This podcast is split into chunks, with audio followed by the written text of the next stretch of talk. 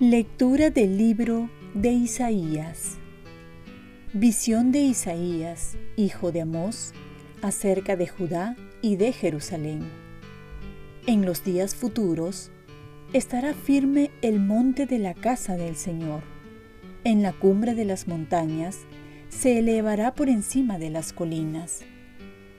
Hacia él confluirán todas las naciones Caminarán pueblos numerosos, dirán, vengan, subamos al monte del Señor, a la casa del Dios de Jacob. Él nos instruirá en sus caminos y marcharemos por sus sendas. Porque de Sión saldrá la ley, la palabra del Señor de Jerusalén. Y será el árbitro de las naciones, el juez de los pueblos numerosos. De sus espadas forjarán arados, de sus lanzas podaderas. No alzará la espada pueblo contra pueblo, ya no se adiestrarán para la guerra. Casa de Jacob, ven, caminemos a la luz del Señor. Palabra de Dios. Salmo responsorial. Vamos alegres a la casa del Señor. Qué alegría cuando me dijeron, vamos a la casa del Señor. Ya están pisando nuestros pies tus umbrales, Jerusalén. Vamos alegres a la casa del Señor. Allá suben las tribus, las tribus del Señor, según la costumbre de Israel, a celebrar el nombre del Señor. En ella están los tribunales de justicia en el palacio de David.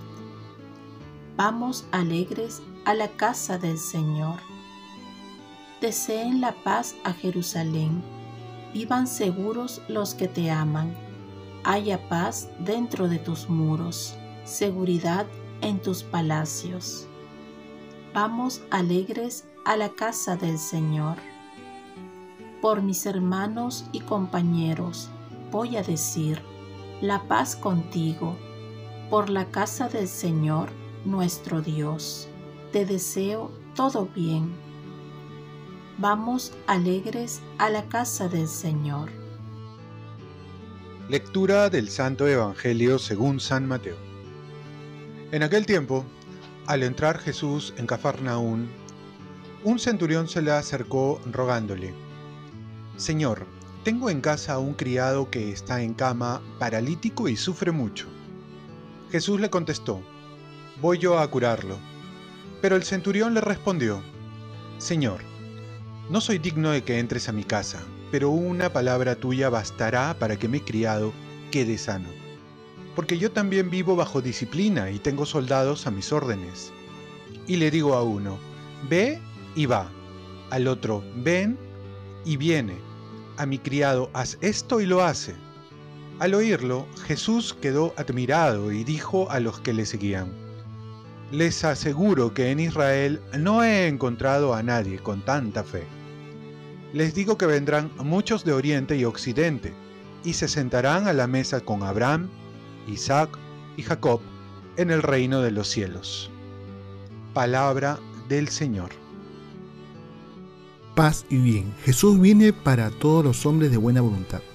Comenzamos el tiempo de Adviento y podemos creer que este tiempo es únicamente para los cristianos, olvidándonos que Jesús vino para toda la humanidad. En esta fiesta están invitados todos los hombres y mujeres de buena voluntad. Así podemos ver al centurión romano, era un pagano, no pertenecía al pueblo elegido, era un militar romano que dominaba a los judíos, pero era honrado y apreciado por los judíos. A pesar de todo, Jesús no hace diferencia y ve el corazón, no las apariencias. Ve un hombre bueno que se preocupa por la salud de su criado.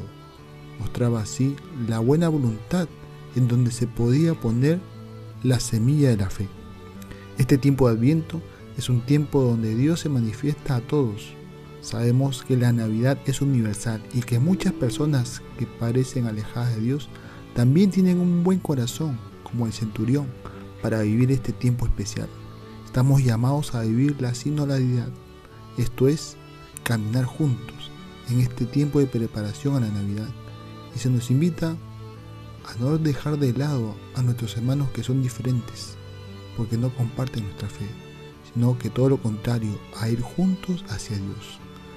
Dios viene a nuestra casa, que es nuestra vida.